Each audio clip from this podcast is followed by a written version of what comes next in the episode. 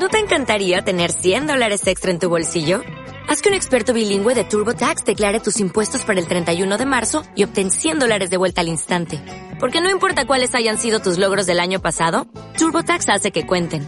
Obtén 100 dólares de vuelta y tus impuestos con 100% de precisión. Solo con Intuit TurboTax. Debes declarar para el 31 de marzo. Crédito solo aplicable al costo de la presentación federal con TurboTax Full Service. Oferta sujeta a cambios o cancelación en cualquier momento.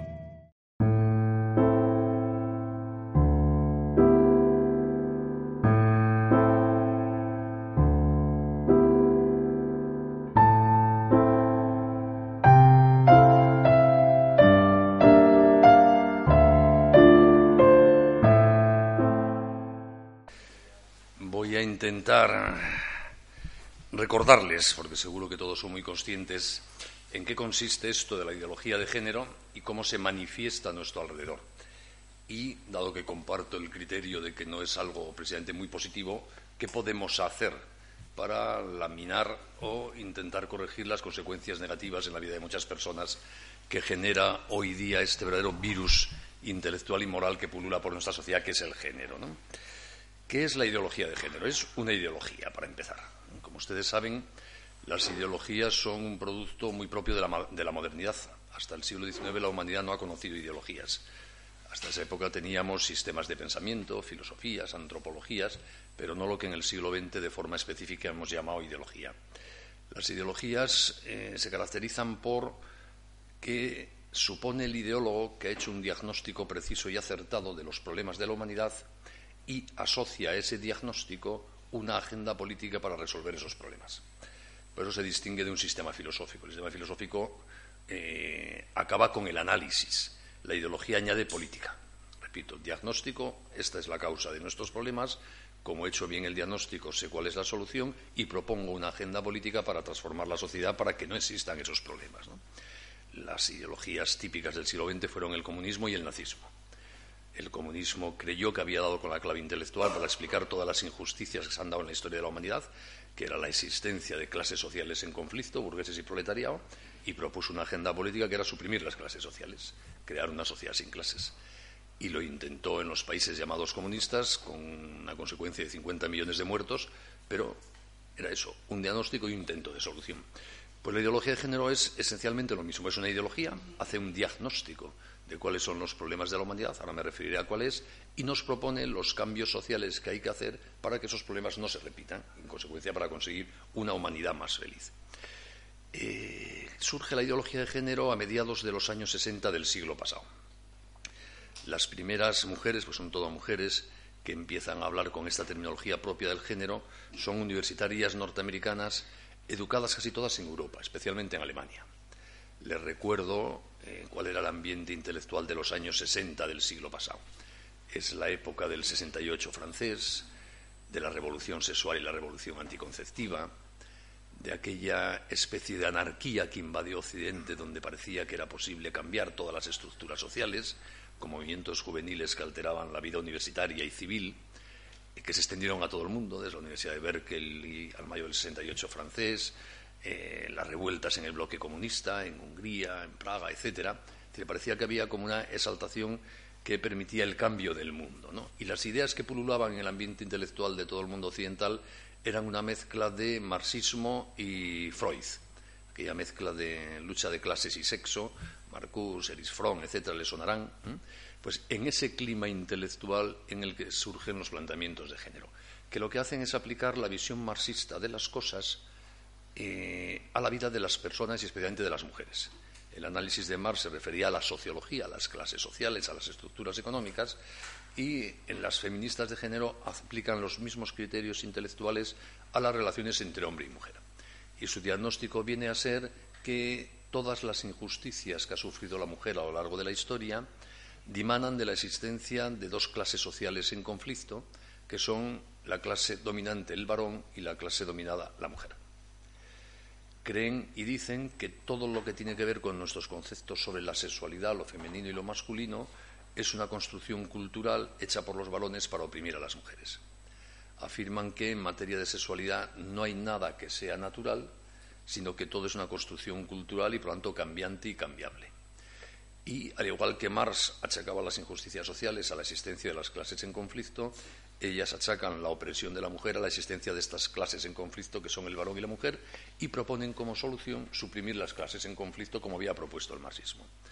Es decir, hay que reconstruir una sociedad en la cual desaparezca toda referencia a lo masculino y lo femenino, porque el hombre y la mujer no existen, son creaciones culturales. Y hay que cambiar el lenguaje, eh, la religión, la moda, la moral, para deconstruir todo lo que se hace referencia a hombre y mujer y eh, intentar construir una cultura y una sociedad que se base en lo que llaman la diversidad afectivo-sexual. Eh, esto implica una negación de cómo es el hombre, del carácter binario de la humanidad, que es femenino y masculino. Y luego insistiré un poquito en esto. ¿no? Cuanto la agenda política de género, esa que estamos viendo aplicarse hoy en las sociedades occidentales, entre ellas en España, parte de un intento de reconstruir todas las instituciones y conceptos que los hombres hemos creado a lo largo de la historia para eh, fundar nuestra forma de entender la humanidad sobre la dualidad hombre-mujer y reconstruirlo con la eliminación de lo masculino y lo femenino. Para la ideología de género, el cuerpo no nos dice nada sobre nuestra sexualidad. Más allá de la obviedad de las variaciones morfológicas de los cuerpos, masculinos o femeninos, ese dato no nos dice nada sobre nosotros mismos.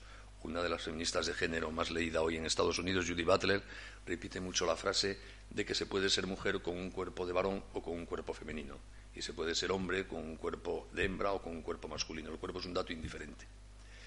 El mundo de la ideología de género, en el fondo, es el mundo del materialismo contemporáneo.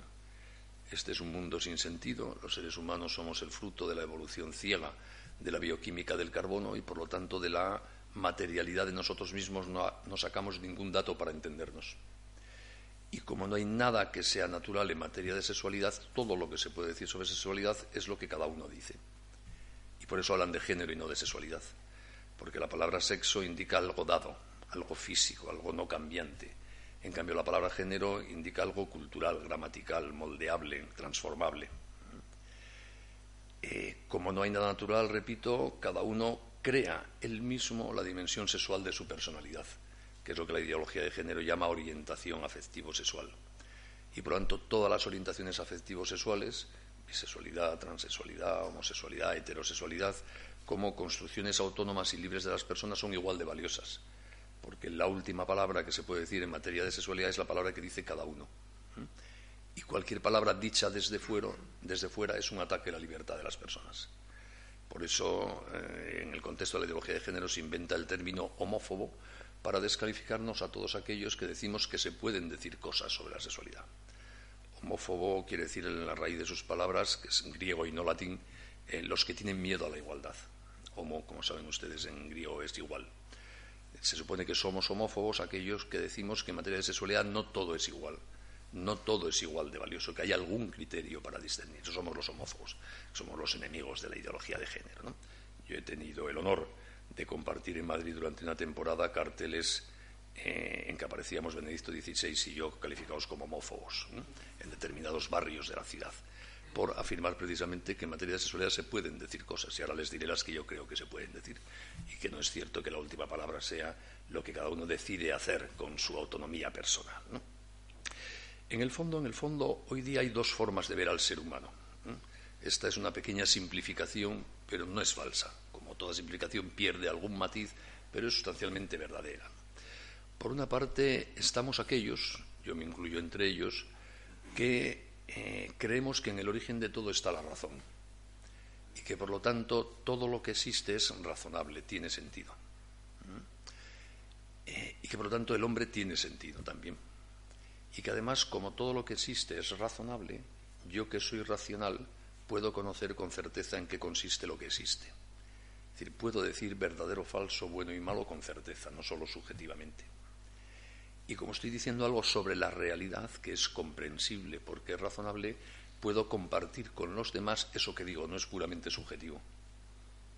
Y por lo tanto se puede hablar sobre las cosas. Se puede compartir la verdad, el juicio, la afirmación sobre en qué consiste lo que existe. Por ejemplo, sobre en qué consiste ser un ser humano. Sobre el ser humano se pueden decir cosas ciertas. Y en consecuencia sobre la sexualidad humana también.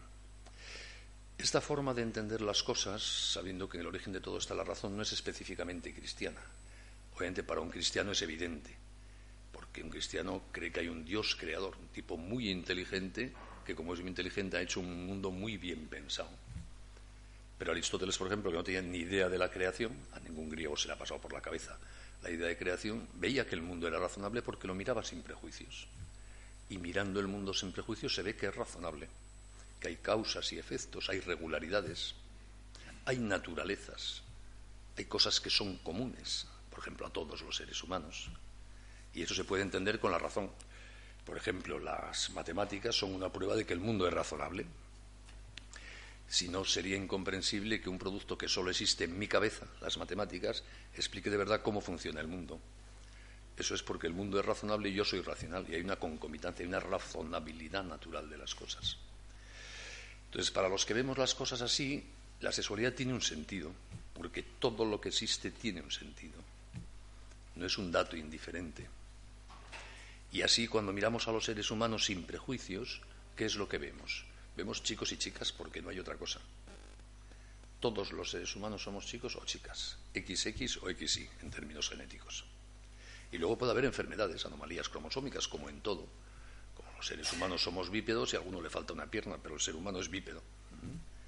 Y en materia de sexualidad hay algunas anomalías cromosómicas que están tipificadas perfectamente por la ciencia, que determinan determinadas alteraciones de la constitución de los genitales, etc. Bien, pero los seres humanos somos o chicos o chicas, hombres o mujeres. Y repito, porque no podemos ser otra cosa. Si viniese un marciano a la Tierra y observase durante un tiempo a los humanos, seguro que el primer informe que enviaba a su planeta es que la especie humana está hecha de hombres y de mujeres. Es el dato que más salta a la vista. Y eso es un dato, es un hecho. Y como estamos en un mundo razonable, los hechos son muy importantes, tienen significado. Es más, una persona que no respeta los datos, cómo son las cosas, se está equivocando profundamente en el análisis de la realidad. Alguien que no respeta cómo es el ser humano se está equivocando profundamente sobre sí mismo y su vida, porque los datos son relevantes. Y por tanto somos chicos y chicas. Eso quiere decir que la respectiva feminidad y masculinidad para los seres humanos es constitutiva y esencial. No es que seamos seres que tienen de vez en cuando una dimensión sexual. Yo soy hombre las 24 horas del día, de los 365 días del año, de todos los años de mi vida, porque no puedo ser otra cosa. Y mi mujer es chica las 24 horas del día, de los 365 días del año, de todos los años de su vida, porque no puede ser otra cosa. Es decir, somos en femenino o en masculino siempre. Y por lo tanto es un dato absolutamente relevante. La sexualidad no es algo que nos acaece, que nos sucede de vez en cuando, que usamos. A veces no, es lo que somos. Somos hombres o mujeres. La masculinidad y la feminidad nos define absolutamente. Por tanto, en contra de lo que afirma la ideología de género, por supuesto que hay mucho dado al ser humano sobre la sexualidad.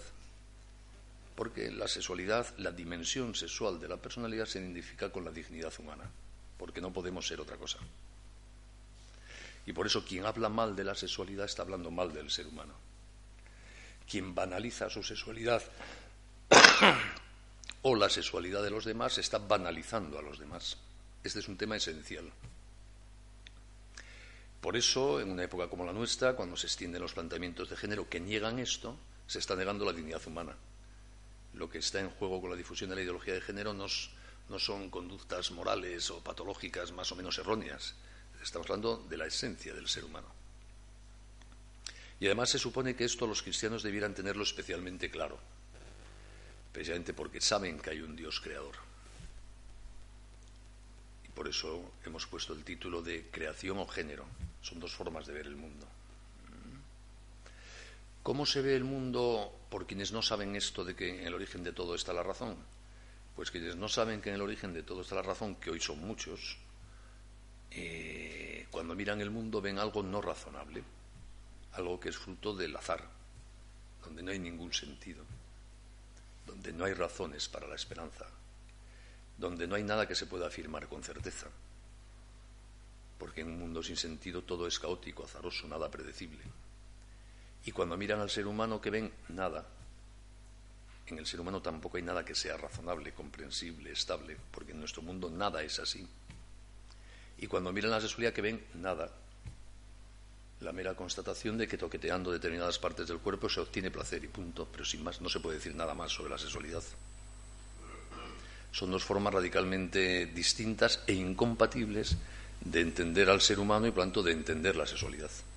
La propia del humanismo cristiano, que es la primera que he descrito, o la propia de la ideología de género.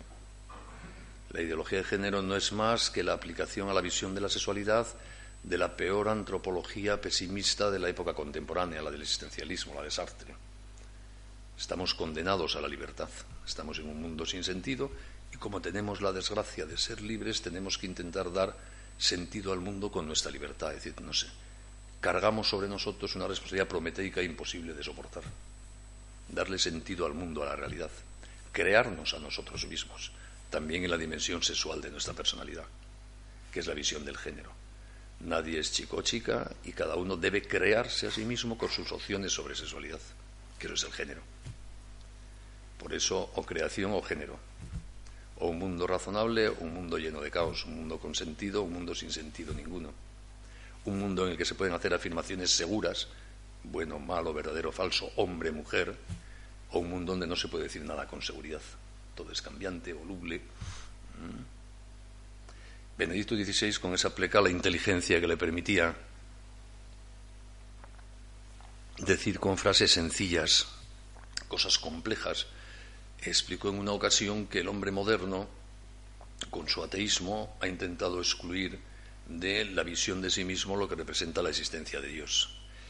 Que el hombre moderno, con su materialismo, ha pretendido excluir las exigencias para su, propia vida de reconocer que es también un ser espiritual y que ahora el hombre moderno con el género está negando su propio cuerpo. Y concluía ya, sin Dios, sin alma y sin cuerpo, el hombre moderno es un ser que se cree a sí mismo, es Dios. Y esta es la esencia última del género.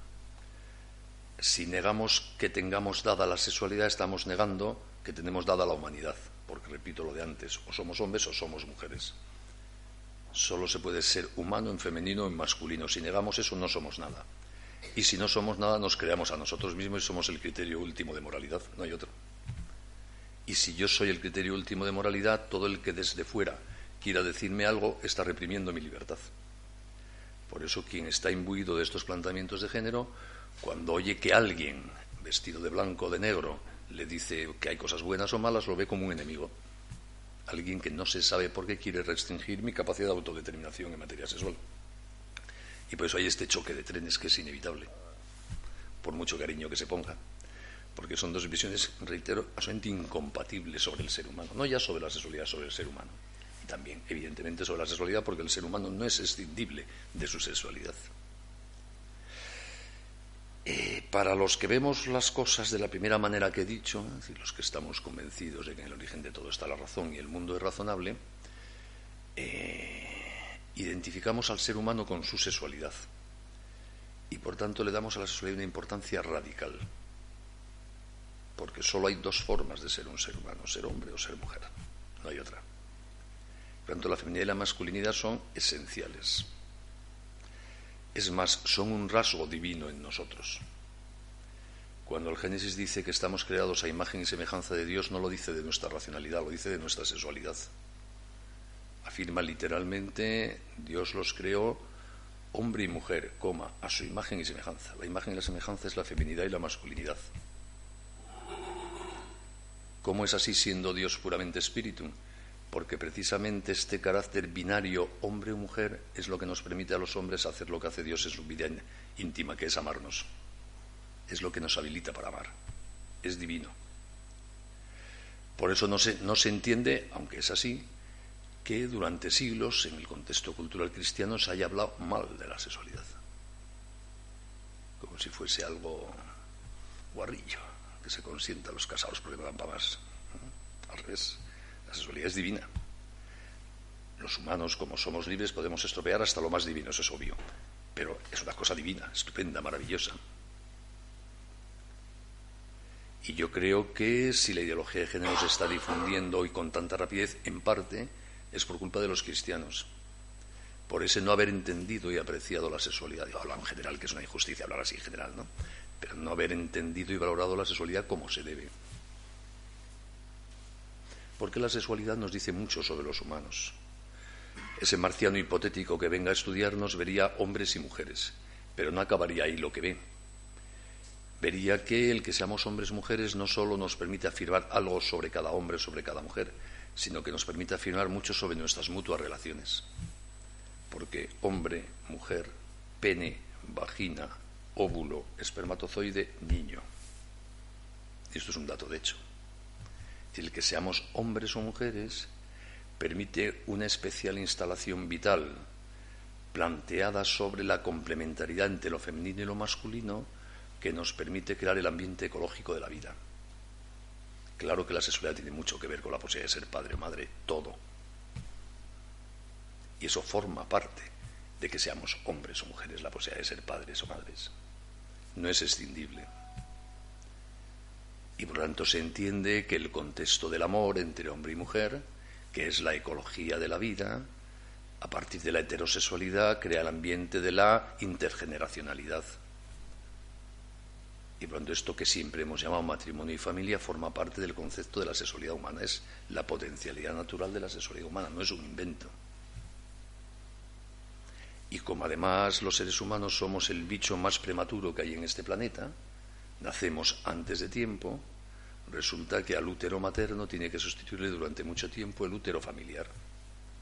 Y por eso este ambiente ecológico de la vida que crean el hombre y la mujer cuando se quieren tiene necesaria vocación de permanencia y duración en el tiempo.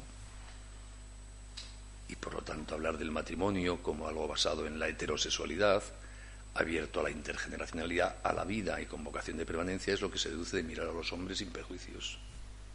Es lo que somos, somos así, somos seres familiares. Somos mónadas aisladas. Y por lo tanto, sexualidad, familia, paternidad y maternidad son todo eh, conceptos interrelacionados. Y eso no son prejuicios ni afirmaciones arbitrarias, es que los seres humanos somos así. Pues todo esto es lo que no entiende la ideología de género. Como para la ideología de género no hay nada natural en materia de sexualidad, no se puede decir nada sobre la sexualidad, no se puede decir nada sobre la complementariedad hombre-mujer. Es absurdo vincular la feminidad y la masculinidad a la posibilidad de ser padre o madre, porque en este mundo nada se puede afirmar con certeza. Y por eso cuando un chico o una chica hoy día hace suya la visión de la sexualidad de la ideología de género, quizá no con la racionalización con que yo la explico, pero porque está en el ambiente, en el fondo se está equivocando radicalmente sobre sí mismo se equivoca al entenderse. ¿Y cuál es la consecuencia de que alguien se equivoque al entenderse a sí mismo? Que tiene todas las papeletas para no ser feliz. Es como si yo cojo el coche para llegar a París y no llevo GPS ni sé leer los carteles de las carreteras. Si llego es por casualidad. Teóricamente puedo llegar, pero es por casualidad. En cambio, si sé leer los carteles y tengo un buen GPS, lo normal es que llegue a París. Porque teniendo un buen GPS, aunque te equivoques de ruta, luego corriges porque te avisa que te has equivocado. Pues quien tiene el GPS de la naturaleza humana, lo más probable es que llegue a ser feliz, porque tiene criterio para saber cuándo se ha equivocado. Mientras que el que no tiene un GPS de la naturaleza humana o lo tiene con instrucciones equivocadas no sabe ni cuándo se equivoca.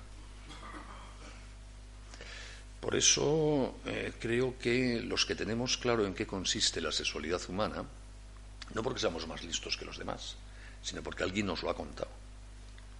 En mi pueblo hay un refrán, no sé si aquí se dice también, que afirma que nadie nace sabido. Lo que sabemos es porque alguien nos lo ha contado. De ahí la importancia de ser testigos, contadores, narradores de la vieja sabiduría sobre el humano hoy día, también de la vieja sabiduría sobre la sexualidad. Dicho de otra manera, todos somos responsables hoy de transmitir una buena educación afectivo-sexual a los que queremos, porque es la cuestión de nuestra época. Si hoy día los padres no nos ocupamos de dar una buena formación en materia afectivo-sexual a nuestros hijos, lo normal es que se corrompan en la vida social. Porque va a vivir en una sociedad con las ideas muy equivocadas sobre sexualidad. Eso no pasaba antes. Hasta hace no mucho tiempo las ideas básicas sobre sexualidad estaban más o menos claras, elementales, hombre, mujer, esas cosas. Tampoco pido grandes elucubraciones. Y como estaba claro, a los niños eso se lo transmitía la vida social, aunque no se transmitiese en casa. Hoy día no. Y por eso hoy día tenemos, reitero, una especial relevancia a todos, los padres, los sacerdotes, de transmitir la verdad sobre la sexualidad humana con una especial intensidad. Y para eso hay que estar bien preparados. bien preparados para hablar mucho y bien de la sexualidad. Mucho y bien. Y esto a veces, en el contexto de la tradición cultural cristiana, exige romper, como dije antes, con ciertos prejuicios de gente que hablaba mal de la sexualidad, no sé por qué, pero que hablaba mal de la sexualidad. La sexualidad es santa, tanta como el ser humano, por lo menos. El amor sexual entre hombre y mujer es una maravilla, que la podemos estropear, como todo, porque para eso somos libres.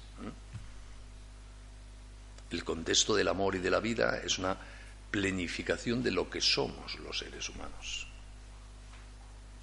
Y por eso renunciar a eso es una renuncia, que puede ser muy loable en determinadas circunstancias, pero es una renuncia a algo estupendo. Esto es una buena educación sexual. Transmitir a niños y niñas que la sexualidad es una maravilla y que por ser una maravilla hay que respetarla. Lo maravilloso es lo que hay que cuidar, con lo que no se juega. Puedes jugar con lo que no tiene ninguna importancia. Y hay que explicar a niños y niñas que todo lo humano es cronológico. No somos seres puntuales. Tenemos un decurso temporal. Y por eso todo lo humano debe ser educado. Yo si quiero estar en condiciones de ganar el Premio Nobel de Química, no puedo ponerme a estudiar química un año antes de que den el Premio Nobel. Tengo que empezar a estudiar 40 o 50 años antes o si quiero estar en condiciones hipotéticas de ganar una medalla de oro en una Olimpiada en los 100 metros lisos, no puedo empezar a entrenar seis meses antes de las Olimpiadas, tendré que empezar 30 años antes. Y a lo mejor así logro tener mi cuerpo en el óptimo de rendimiento que a lo mejor me permite hipotéticamente aspirar a la medalla de oro. Pues para amar también hay que educar el cuerpo. Y hay que educar el cuerpo para amar desde que los críos son muy pequeños. Porque se aprende a ser feliz en el matrimonio, en el amor de adulto, si vas educando tu cuerpo para eso desde que eres un enano, como en todo lo humano. Eso que la vieja tradición ética del cristianismo llamaba la castidad, que es educar el cuerpo para el amar. Porque hay reglas en el amor como hay reglas en todo lo humano, por supuesto.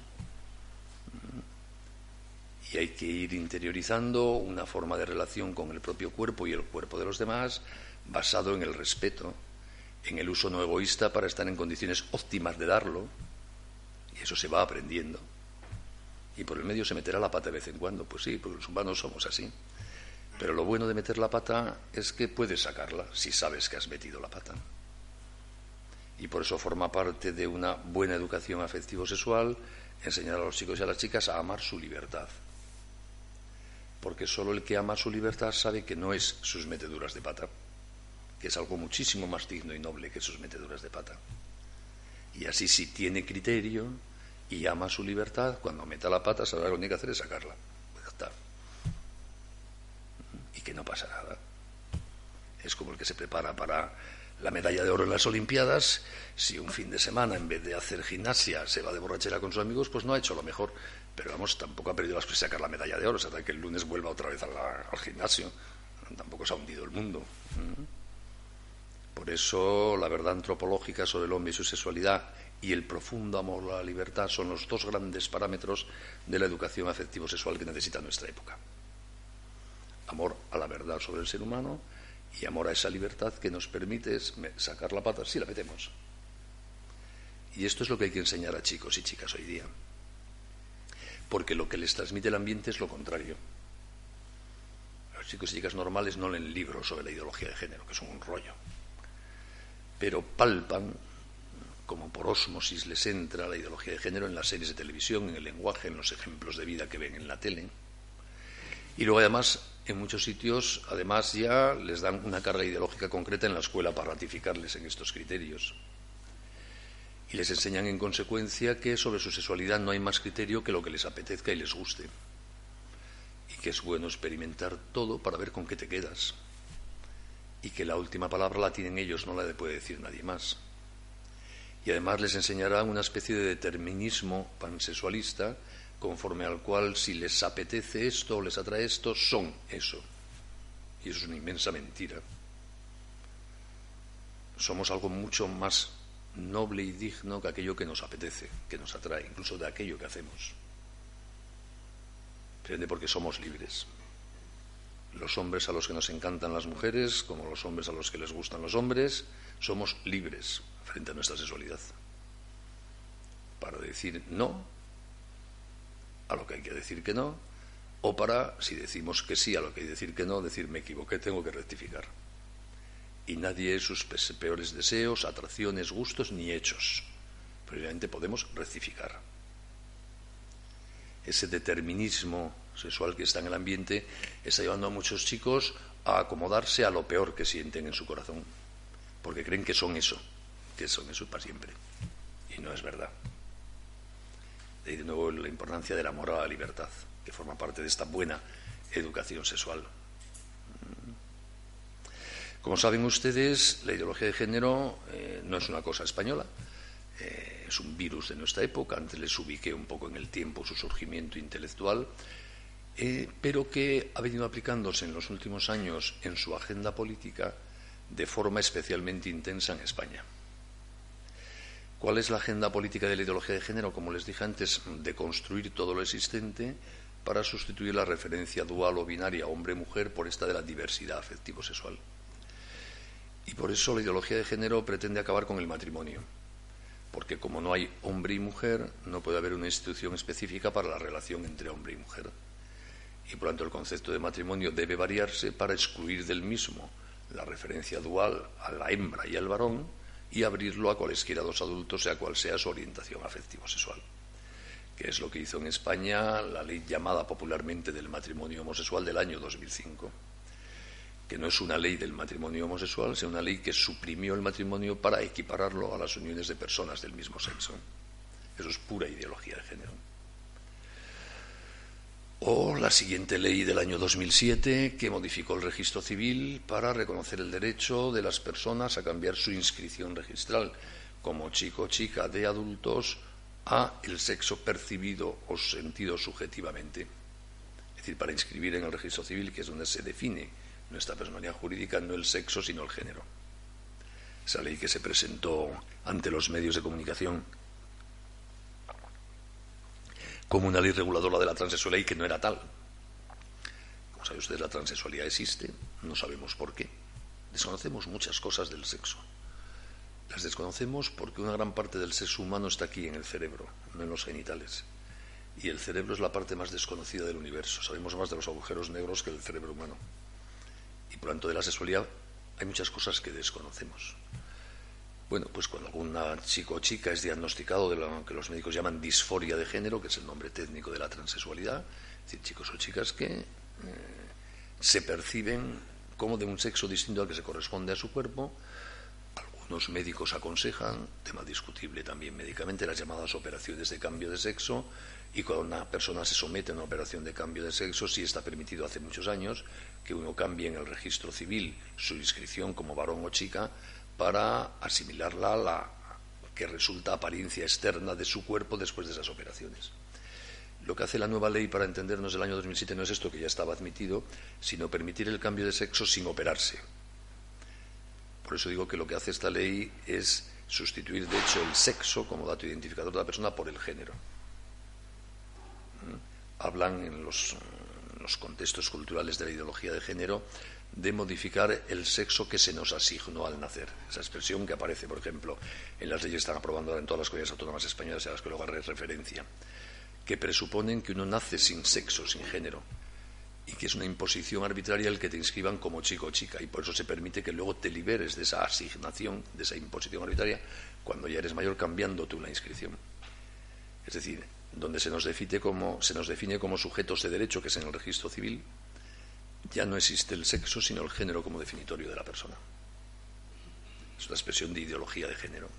¿Mm? Y estas nuevas leyes están aprobando en las comunidades autónomas, como saben ustedes, reconocen el derecho de los que llaman menores trans, de chicos que se perciben como de sexo distinto, a recibir un nombre del sexo distinto al de su cuerpo, vestirse conforme eh, a las modas del sexo distinto, ser tratados en los colegios como del sexo que ellos sienten y no del que se les asignó al, nacer, pura ideología de género de nuevo. ¿Mm? Y en este mismo contexto del género, como en materia de sexualidad no hay ninguna palabra que sea definitiva, el matrimonio tiene que ser una institución revocable eh, a puro deseo, que es lo que hizo la ley del 2005, conocida como ley del divorcio express en España que sustituyó el viejo sistema de un divorcio causal por motivos tasados a un divorcio que se puede conseguir a petición unilateral de cualquiera de los cónyuges a partir del tercer mes de la boda sin necesidad de alegar causa ninguna. Obviamente el divorcio no lo inventa la ideología de género, pero para la visión del matrimonio de la ideología de género el matrimonio dura lo que dura la afectividad sexual, punto, porque no hay más en el matrimonio que eso. Y lo mismo pasa con el aborto. La ideología de género no inventa el aborto, pero como para la ideología de género lo que feminiza y esclaviza definitivamente a la mujer al servicio del varón es la maternidad, el librarse de la maternidad se convierte en un derecho subjetivo de la persona. Y por eso la ley del aborto del año 2010, la que está vigente en España, convirtió el aborto en un derecho subjetivo de toda mujer financiable por el Estado. No inventa el aborto la ideología de género, pero exige un sistema de aborto libre. Así la mujer liberada del matrimonio y liberada de la maternidad ya es libre, es un género que se autoconstruye. Esta es la agenda política de género, que en España la hemos visto, como repito, aplicada de una forma muy intensa y muy radical estos últimos años a través de estas leyes, que también se están proponiendo en otros países, repito, quizá no con esta intensidad y radicalismo que en España, pero bueno, propuestas de estas del llamado matrimonio homosexual, etcétera, pululan por todos los países porque el género no es un tema español. ¿Y cómo concluye la agenda política de la ideología de género? Una vez que la antropología de género ha sustituido a la antropología del humanismo cristiano en la definición de las personas y la familia en las leyes, el siguiente paso es imponerla en las escuelas. Como la única referencia ética, según estos planteamientos, que existe en una sociedad pluralista es la de las leyes, si las leyes reflejan la ética de género, la ética de género es la que hay que enseñar obligatoriamente en las escuelas. Esto es lo que empezó en España con aquella asignatura que generó tanta polémica de educación para la ciudadanía, aprobada en aquellos mismos años que se aprobaron estas leyes a las que he hecho referencia. Y es lo que ahora quieren imponer de forma mucho más radical estas leyes que se están aprobando en todas las comunidades autónomas de España, que con un nombre u otro, pero muy similares a leyes de lucha contra la discriminación por ración de orientación e identidad sexual, se están aprobando. Eh, primero se aprobó en Galicia hace dos años, luego Cataluña, luego Extremadura, luego Canarias, luego Andalucía, eh, País Vasco, Navarra, el año pasado Murcia, Madrid, ahora se está tramitando en Valencia y creo que aquí, si no se ha empezado a tramitar, se va a empezar a tramitar. Son leyes eh, todas muy similares, responden a un mismo patrón intelectual, aunque luego tienen pequeñas variaciones. creo que merece la pena conocerlas y por eso van a permitirme que esta última parte de mi intervención hay que comentar la ley de Madrid porque es la última que se ha aprobado y la que me resulta a mí más cercana, pero son todas muy similares. Y creo que merece la pena mm, conocerlas uno, en su caso concreto Aragón, porque se va a tramitar aquí dentro de muy poquito. Y se va a aprobar, y cuando la van a tener en vigor dentro de poco. Y porque, como veremos ahora, nos afecta a todos. No son leyes que mm, tengan mandatos para los gobiernos autonómicos, tienen mandatos para usted y para mí porque no olvidemos que las viejas ideologías del siglo XX, tipo marxismo o nazismo, tenían un modelo de Estado, de economía, de cómo organizar la cosa pública. La ideología de género no tiene ningún modelo de Estado, tiene un modelo de persona. Y lo que quiere es usar el poder político para imponernos ese modelo de persona.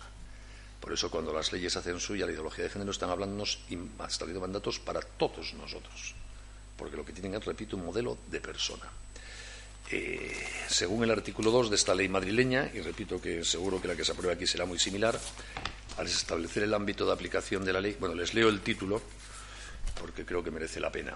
Ley de protección integral contra la LGTBI-fobia y la discriminación por razón de orientación e identidad sexual en la Comunidad de Madrid. No son leyes fáciles de leer. En primer lugar, porque están llenas de este lenguaje propio LGTBI-fobia, de la secta de género, que no es castellano. Son palabras inventadas ad hoc para sustituir a las viejas palabras que designan la sexualidad. Y por lo tanto, si uno no conoce un poco esa terminología, la lectura de la ley se hace difícil. Y luego porque son leyes llenas de verborrea, muy ideológicas. No es un lenguaje jurídico nítido de mandatos claros en frases sencillas, sino hay frases y párrafos que son ocho o diez líneas y una coma por el medio y donde se repite una vez y otra esta misma terminología de orientación afectivo-sexual, homofobia, discriminación, LGTBI-fobia, etcétera. Pero bueno, según el artículo 2, esta ley se aplicará, leo literalmente, la presente ley será de aplicación a cualquier persona física o jurídica, pública o privada, cualquiera que sea su domicilio o residencia, que se encuentre o actúe en el ámbito territorial de la Comunidad de Madrid. toda persona física o jurídica, pública o privada, a todo el mundo. Nosotros somos los colegios, las parroquias, las empresas, las familias. Y de hecho la ley eh, tiene artículos dedicados a todas las realidades sociales y personales. No tengo tiempo de comentársela entera, pero voy a leerles solo los títulos de algunos artículos para, para que vean el tipo de materias que regulan. Y repito, son solo los títulos. Eh, medios de comunicación y políticas LGTBI. Medidas en el ámbito policial y de la justicia. Fuerzas y cuerpos de seguridad LGTBI. Formación de los cuerpos y fuerzas de seguridad LGTBI. Contratación administrativa y subvenciones en materia LGTBI. Evaluación de impacto sobre orientación sexual e identidad de género de las políticas públicas. Medidas de apoyo y reconocimiento institucional a lo LGTBI, apoyo al colectivo LGTBI en el ámbito rural, centros de documentación y memoria histórica LGTBI, políticas LGTBI en el ámbito de la juventud, estadística LGTBI, medidas en el ámbito familiar, protección de la diversidad familiar LGTBI, plan integral sobre. Ahora viene el capítulo de educación que lo comentaré después con un poco más de detalle y me lo salto. Formación, protocolos e investigación, atención a personas LGTBI, atención sanitaria a mujeres lesbianas, bisexuales, personas trans y sus parejas. Políticas de fomento de la igualdad y no discriminación en empleo, la realidad LGTBI en el ámbito de la responsabilidad social y empresarial. Discriminación en el ámbito laboral LGTBI, acoso laboral, promoción de la diversidad LGTBI, bibliotecas y fondo documental LGTBI, deporte, ocio y tiempo libre LGTBI, apoyo a las organizaciones deportivas LGTBI, promoción del turismo LGTBI, apoyo a sus fechas conmemorativas, apoyo al orgullo LGTBI, etcétera, etcétera. Pues ustedes hay artículos y medidas para la empresa, para el ocio, para la cultura, para los jóvenes, para los mayores, para la sanidad, para la educación, para el empleo, para todo. Por tanto, estas leyes nos van a afectar a todos. Nos vamos a encontrar con su aplicación en todos los terrenos porque esto es nuestra vida. Y luego, por supuesto, concluye con un capítulo de infracciones y sanciones donde se prevén multas de hasta 45.000 euros para todos los que eh, se separen de la aplicación de esta ley en los ámbitos en que se mueva. Entre las infracciones y sanciones eh, aparecen también una tipificación, de infracciones de un carácter tan vago, tan vago, tan vago, que cualquiera que no piense y defienda la ideología de género eh, puede ser sancionado. Yo, de hecho, el otro día comparecí hace 15 días en el Parlamento Valenciano, me llamaron como experto para opinar ahí en una comisión sobre la ley de este estilo que se está aprobando y les dije que les agradecía, le dije a los parlamentarios que les agradecía que me dejasen opinar antes de que entrase en vigor la ley, porque una vez que entrase en vigor me sancionarían por decir lo que estaba diciendo ante ellos de la barbaridad que mi opinión era la ley, ¿no? Y de hecho, entre los agravantes que se pueden aplicar a todo el que se ha acusado de violar esta ley hay una que es, artículo 73, apartado I, la pertenencia de la persona infractora a un grupo organizado de ideología fehacientemente LGTBifóbica todos somos potenciales, supongo, miembros de estas cosas. ¿no? Como les decía, como no puedo comentarlo todo, permítanme que les hable un poco de la educación, a la que se dedica un título entero de la ley, los artículos 29 y siguientes. ¿Por qué? Porque eh, uno de los ambientes sociales donde vamos a ver antes y con más intensidad las consecuencias de aplicar esta ley va a ser la educación, por tres razones. La primera, porque el 80% del sistema educativo es del Estado mismo, de las administraciones públicas y en el 20% restante la intervención administrativa es de una especial intensidad, es un sector profundamente intervenido. Y por tanto le es más fácil a la Administración aplicar esta ley que en una empresa, por ejemplo, o en una familia. Eh, en segundo lugar, porque eh, en la escuela están todos los chicos españoles. Y por tanto, la aplicación de estas leyes afectará a toda la juventud española. Y en tercer lugar, porque estamos hablando de chicos que están formando su conciencia sobre la sexualidad. A mí, a mi edad, ya nadie me va a cambiar mis ideas sobre la sexualidad, por mucho que se empeñe. Pero a chicos de tres años, de dos, de cinco, de ocho, de diez, sí, porque están precisamente aclarándose sobre su sexualidad. Y por lo tanto, para ellos puede ser especialmente incisiva esta presencia de los planteamientos de género en la formación que reciban. Dice el artículo 29 de esta ley madrileña: la Comunidad de Madrid elaborará una estrategia integral de educación y diversidad sexual, identidad o expresión de género cuyas medidas se aplicarán en todos los niveles y etapas formativas y serán de obligado cumplimiento para todos los centros educativos. Y añade que esta estrategia integral de educación y diversidad sexual será elaborada de forma participativa contando con las organizaciones LGTBI. La estrategia de educación de nuestros hijos en materia de sexualidad no se va a hacer con los padres ni con los profesores, sino con las organizaciones LGTBI Una de las características de esta ley es que las llamadas organizaciones LGTBI se convierten en una especie de paraadministración en paralelo. Colaborarán con la administración pública en el desarrollo de todas estas políticas, pues siempre detrás de todo también se busca dinero y mantenimiento de los que están implicados en estos negociados.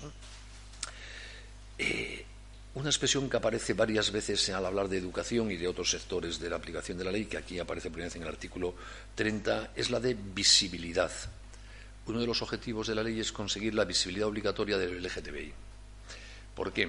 Uno de los postulados filosóficos del LGTBI es que yo no soy, por ejemplo, Judy Butler, la feminista que cité antes americana, dice, yo no soy lesbiana por considerarme lesbiana o por tener una sexualidad lesbiana, sino cuando los demás me tratan como lesbiana. Es decir, debo ser reconocida como la orientación sexual que yo afirmo para que mi libertad sea absoluta.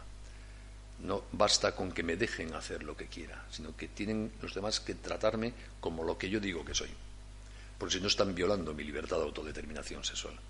Por eso la visibilización obligatoria del LGTBI es un planteamiento de fondo de esta ley que va a estar muy presente en el ámbito educativo. Por ejemplo, artículo 31.2. Los currículos y programas educativos de la Comunidad de Madrid, respetando los currículos básicos que los hace el Estado, deberán contener pedagogías adecuadas para el reconocimiento y respeto de las personas LGTBI apartado 4 del mismo artículo 31, en los centros educativos se desarrollarán a lo largo de cada curso escolar acciones de fomento de la cultura del respeto y la no discriminación de las personas basadas en la orientación sexual, identidad o expresión de género. Apartado 6 del mismo artículo 31, la Administración Autonómica, en el ámbito de sus competencias, desarrollará políticas activas de apoyo y visibilización de las asociaciones y organizaciones LGTBI en las escuelas. esa visibilización no, no solo se extiende a las personas LGTBI, sino a las organizaciones LGTBI que tendrán presencia en las escuelas. Debe velarse, apartado 7 de ese artículo 31, porque la diversidad sexual y afectiva, la identidad de género y los distintos modelos de familia sean respetados en los distintos ámbitos educativos. Y a tal efecto, apartado 8 del mismo artículo, se establecerá un fondo bibliográfico LGTBI en todos los colegios e institutos que deberá ser suministrado y pagado por la Comunidad de Madrid. Se garantiza, apartado nuevo, que todos los alumnos, que todos los alumnos madrileños reciban la formación que promueva los valores de convivencia, respeto e igualdad del colectivo LGTBI, con una aproximación hacia los distintos modelos de familia y se explicará la realidad de las diferentes orientaciones sexuales e identidades de género.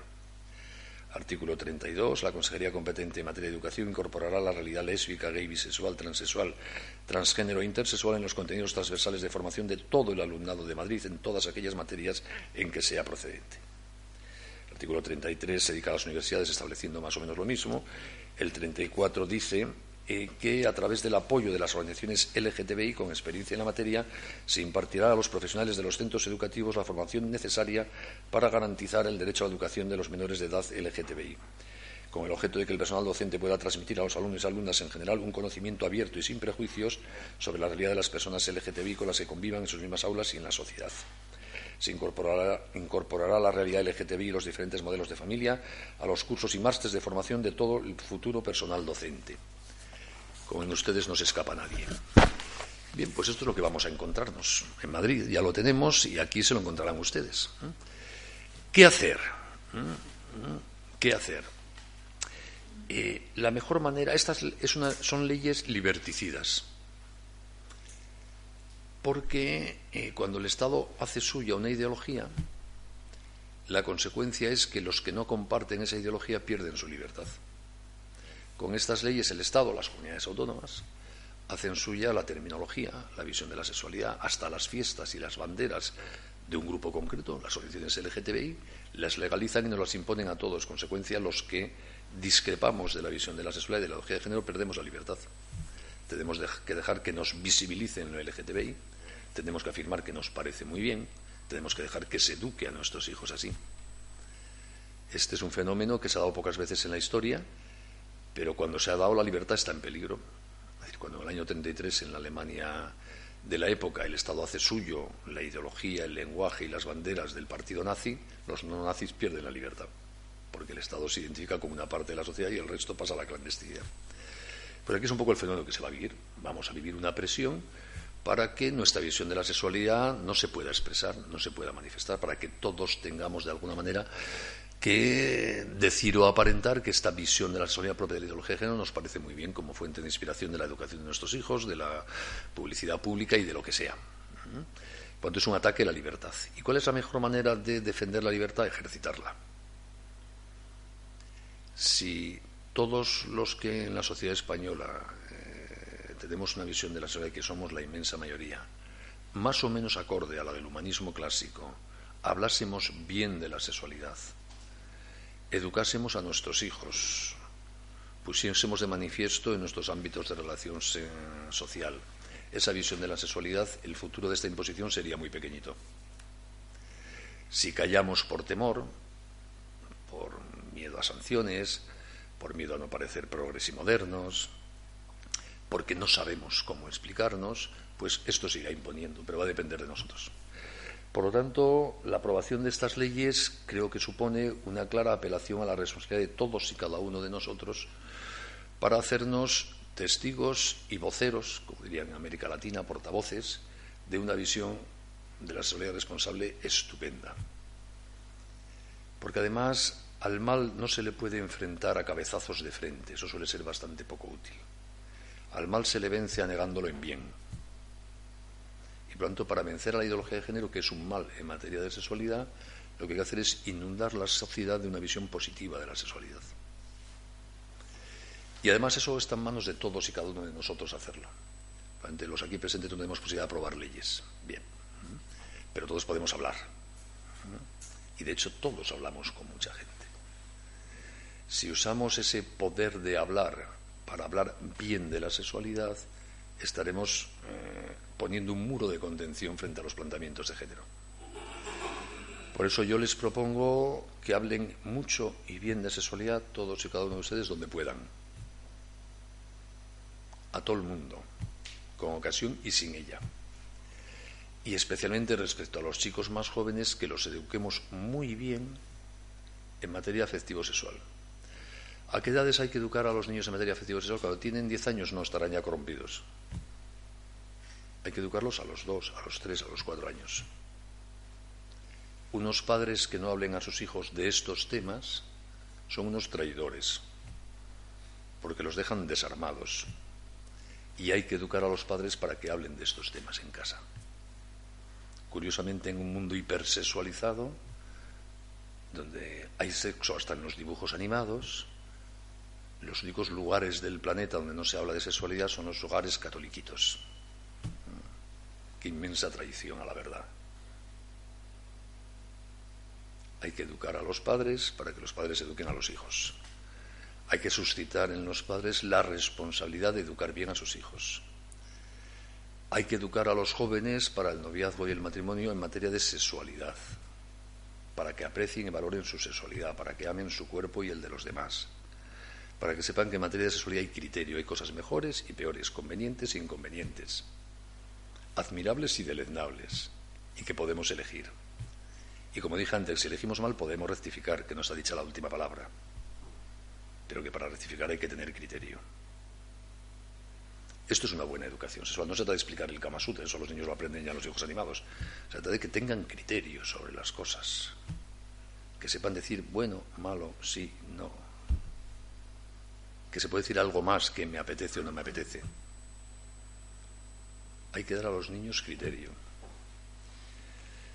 Eh, un reciente informe de la Comunidad Episcopal Norteamericana, el primero que conozco yo del mundo del magisterio de la Iglesia sobre pornografía, muy bien hecho, por cierto, eh, afirma que los chicos americanos de 12 años son adictos a la pornografía en un 43%. Adictos, no que miren el Playboy de vez en cuando.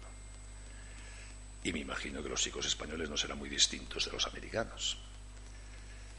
¿Cómo pretendemos educar desconociendo estas cosas que pasan hoy? Desconociendo que nuestros jóvenes tienen aquí toda la pornografía del mundo y además saben cómo llegar a ella. Los niños necesitan criterio para saber decir no, porque tenerlo lo tienen. Y eso implica educarles en un uso responsable de Internet, y darles ejemplo y no escandalizarse de ellos, pero ayudarles a ser buenos. Un niño no puede tener un ordenador conectado a Internet en su habitación, ni un adulto, porque en Internet está toda la maravilla de la ciencia del universo y toda la mierda del universo. Y hay que ponerles fácil acceder a lo primero y no a lo segundo. Y para eso lo mejor es que los ordenadores estén en un sitio accesible, donde se pueda mirar por encima del hombro que están viendo. Y por eso se les explicará que se ponen en los ordenadores filtros contra contenidos indeseables. Y que el ordenador de papá, ese portátil que se lleva bajo el brazo, tiene otro porque las reglas son las mismas para papá y para el niño. Y así el niño se tomará en serio las cosas y aprenderá a elegir. Y papá y mamá no se escandalizarán si un día le dan a la tecla de historial y ven que el niño ha puesto tetáculo polla a ver qué encuentra, porque son humanos. Pero habrá que enseñarles a usar bien y buscar el Museo del Louvre en vez de esas cosas. Y eso, pues sin escandalizarnos de nada, pero dándoles criterio y ayudándoles a apostar por su libertad, iremos formándolos. Y repito, desde muy pequeñitos, porque si no los dejamos desarmados frente a este despiste en materia de sexualidad que supone el ambiente cultural de género. Y afirmaremos que se puede y se debe hablar de sexualidad y que se puede opinar sobre la homosexualidad y sobre la heterosexualidad y sobre la masturbación. Por supuesto que se puede opinar. Hasta ahí podíamos llegar. Y que hay cosas mejores y peores. Y a la vez sabrán nuestros chicos que hagan lo que hagan, siempre seremos sus padres y los acogeremos. Pero les diremos la verdad, te estás equivocando, macho. No es lo mejor que podías hacer. Y así los vamos educando. Y supongo que lo mismo se podrá decir, mutatis mutandis, de lo que los curas deben hacer en las parroquias y de cómo formar a la gente. Hay que hablar de estas cosas. Pues claro que hay que hablar de estas cosas. ¿Dónde van a tener criterio si no esos jóvenes y esos matrimonios que pululan por las parroquias. No se lo van a dar en la tele, si no se lo dan ustedes. Y pues hay que prepararse bien. No es fácil a veces hablar de sexualidad. Sobre todo para determinadas generaciones que no nos hablaron de sexualidad. Pues hay que espabilar. Hoy día, gracias a Dios, tenemos estupendos libros y vídeos hechos por gente con muy buen criterio, que pueden enseñar a padres y madres y profesores y curas cómo hablar bien de estas cosas. Porque hay mucha gente muy buena que, consciente de este problema de nuestra época, está poniendo mucha cabeza en estas cosas. Y hay libros de cómo hablar a la niña de 8 años, y a la de 12, y a la de 15, y al niño de 16, y al de 17, y tenemos libros sobre homosexualidad, y sobre masturbación, y sobre pornografía, para tener criterio, para poder hablar bien de todas estas cosas. Por lo tanto, la mejor manera de defenderse frente a este ataque totalitario implícito en la ideología de género y en su asunción por el poder público es que nos convertamos todos en expertos en sexualidad y que hablemos mucho de sexualidad y que demos criterios sin miedo sobre sexualidad. Y luego, para ser eficaces en esta transmisión de la verdad sobre la sexualidad humana, es fundamental que avalemos lo que decimos con una sonrisa porque lo que decimos es exigente. Y por lo tanto solo será creíble y atractivo si demostramos que se puede ser feliz viviendo como decimos nosotros que hay que vivir. Hablando más de lo que yo conozco más de los padres de familia, si un papá y mamá hablan de sexualidad con sus niños y les explican y les van dando criterio y se adelantan al desarrollo de su cuerpo y en lo que sienten para que no les asuste y para que tengan criterio, eso para los niños será creíble si papá y mamá son felices, porque verán que viviendo la sexualidad, como dicen papá y mamá que hay que vivirlo, se puede ser muy feliz. No es creíble si quien dice que hay que tener una conducta exigente es un tristón, porque todos los seres humanos queremos ser felices. Ya el viejo Aristóteles apreció ese dato con toda la relevancia que tiene. Es imposible que un ser humano no quiera ser feliz. Y por tanto la gente feliz nos atrae mucho y la gente tristona nos repele. Y las verdades sobre el humano son atractivas cuando las dice alguien que sonríe. Si las dice alguien que no sonríe, no es atractivo eso. Pues tenemos una obligación de que se nos note en la cara que nuestra visión de la sexualidad nos hace felices y que por eso se la proponemos a los demás. Piensen ustedes que hay muchos niños hoy, y no hablo de el norte de Nigeria y de las estepas de Burundi, hablo de aquí, de Zaragoza, que no han visto nunca una familia. Hace poco dando una conferencia sobre estos temas de sexualidad en Madrid, en un instituto, Y al final, un chiquito de unos 15, 16 años, que tenía cogida de la mano a otra chiquita de su misma edad más o menos, me dijo, lo mío con esta, y apretaba la mano de esta así ostensiblemente, es tan serio que no nos casaremos jamás. Y yo pensé, este chico tiene una eh, voluntad matrimonial como una catedral, pero no lo sabe. ¿Qué habéis, habrá visto en su casa que es un matrimonio para creerlo incompatible con eso tan noble que siente por esta? Lógico. Si tú ves que papá y mamá sufren y rompen y se van y vuelven a intentarlo con este y con aquella y vuelven a sufrir y a romper, tú no deseas eso para ti.